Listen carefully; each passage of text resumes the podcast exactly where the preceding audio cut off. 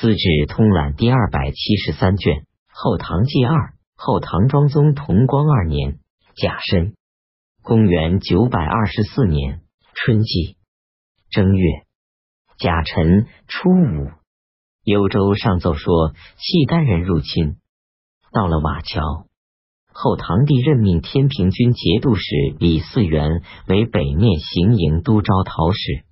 陕州留后霍彦威为副招讨使，宣徽使李少红为监军，让他们率军援救幽州。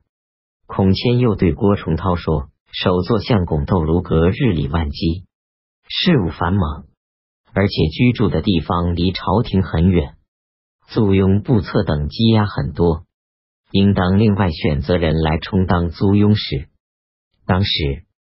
窦如阁亲手写借条，向省库借钱数十万。孔谦拿窦如阁亲手写的借条给郭崇韬看，郭崇韬稍微批评了一下窦如阁，窦如阁感到害怕，上奏请求郭崇韬专管租庸事务。郭崇韬坚决辞让。后唐帝问说：“那么谁可以呢？”郭崇韬回答说。孔谦虽然管理金谷事务时间较长，但如果急急忙忙为此大任，恐怕不负众望。请再度启用张宪。后唐帝立即下令召见张宪，孔谦更加失望。齐王听说后，唐帝进入洛阳，内心感到不安，于是派遣他的儿子行军司马张毅节度使监视中李绩向后唐帝进贡。开始上表称臣，后唐帝认为他是前朝旧老，和太祖是同辈人，于是特加厚礼。每次下诏书时，只称齐王而不称其名。庚戌十一日，加封李继为中书令，并把他送回去。后唐帝下敕，宦官不应在外面拘留。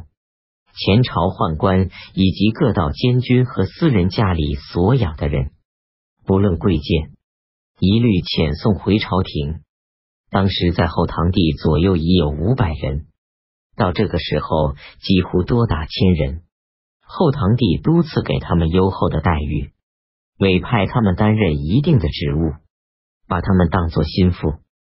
自天以来，朝内都用一般官吏代替宦官担任宫内各司使。此时又启用宦官，宦官逐渐干预政事。不久又设置各道监军、节度使出去打仗或留在朝廷时，军府的政事都由监军来裁决。他们凌驾在主帅之上，仗势争权夺利，因此各藩镇对他们都十分愤恨。契丹军开出边境后，唐帝命令李嗣源率兵回师，命令泰宁节度使李少钦、泽州刺史董璋驻守在瓦桥。李继见后，唐军十分强大，回来告诉齐王，齐王更加感到害怕。癸丑十四日，齐王上表请求以藩臣的礼来对待自己，后唐帝下诏没有答应。孔谦不满张宪的到来，于是对窦卢阁说：“前古这些小事，一个精干的官吏即可以办理。魏都是个很重要的地方，怎么能反过来不重视呢？新唐引王正言品行有余，才能不足。不得已的话，可以让他身居朝廷，大家来辅佐他，还是胜过专门委任他担一方的军政事务。”窦如阁为孔谦在郭崇韬面前推荐王正言，于是郭崇韬上奏请求把张宪留在东京。甲寅十五日，任命王正言为租庸使。王正言糊涂软弱，孔谦是贪图他容易被控制，才提名他出任租庸使的。李存审奏告后，堂弟契丹人已经离去，重新得到新州。戊午十九日，后唐帝下敕，盐铁、杜支、户部三司一并隶属于租庸使管辖。后唐帝派遣他的弟弟李存渥他的儿子李继吉到晋阳迎接太后、太妃。太妃说：“祖宗灵庙在这里，如果我们都一起去，每个祭祀的时候，谁来这里奉祀祖宗？”于是他留了下来。太后即将到时，庚申二十一日，后堂弟到河阳去迎接。辛酉二十二日，后堂弟随从太后一起进入洛阳。二月乙巳朔初一，后堂弟到南郊去祭天，同时对全国罪犯实行大赦。孔谦打算搜刮民财来讨好后堂弟，凡是文中免除征收的人。孔谦仍然要向他们征收。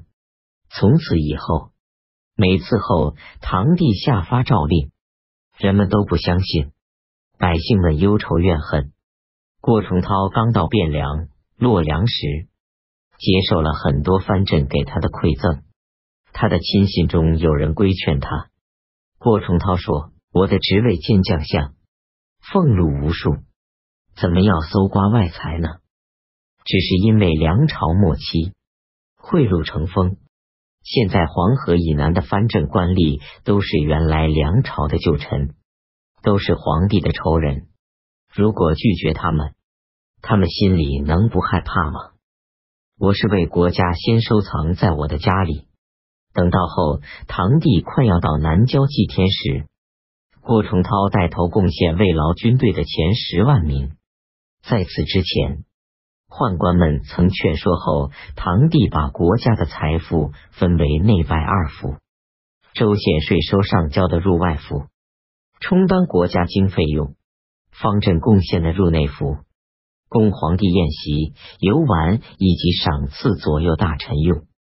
这样，外府的费用经常短缺无余，而内府的财富则堆积如山。